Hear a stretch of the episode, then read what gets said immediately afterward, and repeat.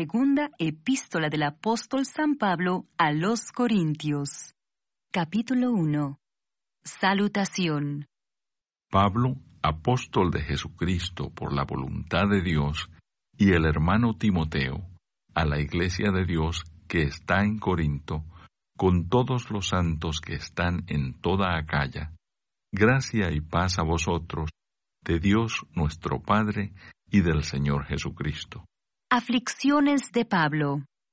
Bendito sea el Dios y Padre de nuestro Señor Jesucristo, Padre de misericordias y Dios de toda consolación, el cual nos consuela en todas nuestras tribulaciones, para que podamos también nosotros consolar a los que están en cualquier tribulación por medio de la consolación con que nosotros somos consolados por Dios porque de la manera que abundan en nosotros las aflicciones de Cristo, así abunda también por el mismo Cristo nuestra consolación.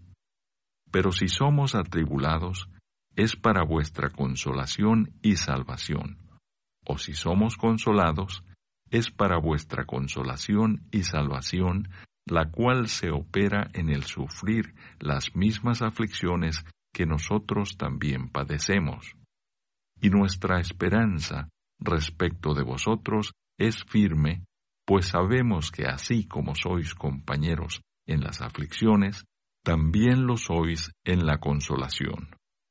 Porque, hermanos, no queremos que ignoréis acerca de nuestra tribulación que nos sobrevino en Asia, pues fuimos abrumados sobremanera más allá de nuestras fuerzas, de tal modo que aún perdimos la esperanza de conservar la vida.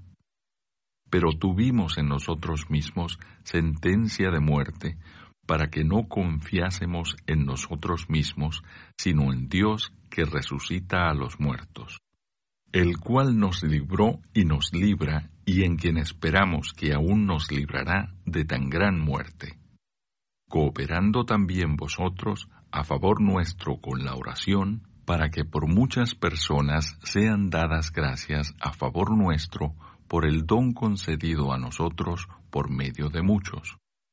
¿Por qué Pablo pospuso su visita a Corinto? Porque nuestra gloria es esta, el testimonio de nuestra conciencia, que con sencillez y sinceridad de Dios, no con sabiduría humana, sino con la gracia de Dios, nos hemos conducido en el mundo y mucho más con vosotros, porque no os escribimos otras cosas de las que leéis o también entendéis, y espero que hasta el fin las entenderéis. Como también en parte habéis entendido que somos vuestra gloria, así como también vosotros la nuestra, para el día del Señor Jesús. Con esta confianza quise ir primero a vosotros para que tuvieseis una segunda gracia, y por vosotros pasar a Macedonia, y desde Macedonia venir otra vez a vosotros y ser encaminado por vosotros a Judea. Así que al proponerme esto, usé quizá de ligereza, o lo que pienso hacer lo pienso según la carne, para que haya en mí sí y no, mas como Dios es fiel, nuestra palabra a vosotros no es sí y no. Porque el Hijo de Dios, Jesucristo, que entre vosotros ha sido predicado por nosotros, por mí, Silvano y Timoteo, no ha sido sí y no, mas ha sido sí en él. Porque todas las promesas de Dios son en él sí, y en él amén, por medio de nosotros, para la gloria de Dios y el que nos confirma con vosotros en Cristo, y el que nos ungió, es Dios, el cual también nos ha sellado y nos ha dado las arras del Espíritu en nuestros corazones.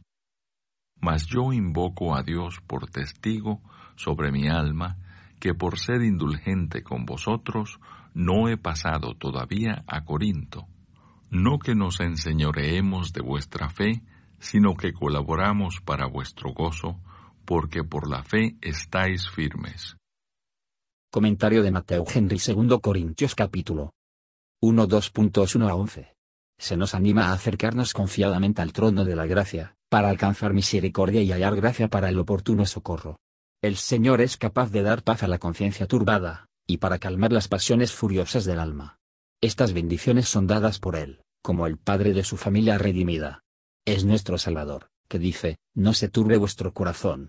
Todas las comodidades vienen de Dios, y nuestras comodidades más dulces están en Él. Él habla de paz a las almas mediante la confesión de la remisión gratuita de los pecados, y Él los consuela por las influencias vivificantes del Espíritu Santo, y por las ricas misericordias de su gracia. Él es capaz de sanar a los de corazón quebrantado, para sanar las heridas más dolorosas, y también para dar esperanza y alegría bajo las penas más pesadas. Los favores que Dios nos concede, no solo para hacernos alegre, pero también que nos pueden ser útiles a los demás. Él envía comodidades suficientes para apoyar como simplemente confiar y que les sirvan. Si debemos ser llevados tan bajo como para desesperación de salir con vida, pero podemos entonces confiar en Dios, que puede traer de vuelta, incluso de la muerte. Su esperanza y la confianza no fueron en vano, ni cualquiera avergonzarse que confían en el Señor. Las experiencias pasadas animan la fe y la esperanza, y nos ponen en la obligación de confiar en Dios para el tiempo por venir. Y es nuestro deber, no solo para ayudar a otros con la oración, sino en la alabanza y acción de gracias, y por lo tanto hacer que los retornos adecuados para beneficios recibidos. Así, tanto los juicios y misericordias terminarán en buena a nosotros mismos y a los demás. 1 12 a 14. Aunque, como pecador, el apóstol solo podía regocijarse y gloria en Cristo Jesús, sin embargo, como un creyente, podría alegrarse y gloria en ser realmente lo que profesaba. Testigos con science relativas a la orientación constante y el tenor de la vida. De esta manera podemos juzgarnos a nosotros mismos, y no por esta o por el solo acto. Nuestra conversación será bien ordenado, cuando vivimos y actuamos en virtud de un principio tan amable en el corazón. Tener esto, podemos dejar a nuestros personajes en las manos del Señor, pero el uso de los medios adecuados para que desaparezcan, cuando el crédito del Evangelio, o nuestra utilidad, lo requiere. 1 15 a 24. El apóstol aclara a sí mismo de la acusación de ligereza e inconstancia, de no venir a Corinto. Los hombres buenos deben tener cuidado para mantener la reputación de sinceridad y constancia, el pensamiento cuidadoso que no deberían resolver, pero, y no van a cambiar a no ser por razones de peso. Nada puede hacer que las promesas de Dios más cierta, dándoles por medio de Cristo, nos asegura que son sus promesas, como las maravillas que Dios obró en la vida, la resurrección y la ascensión de su Hijo, confirmar la fe.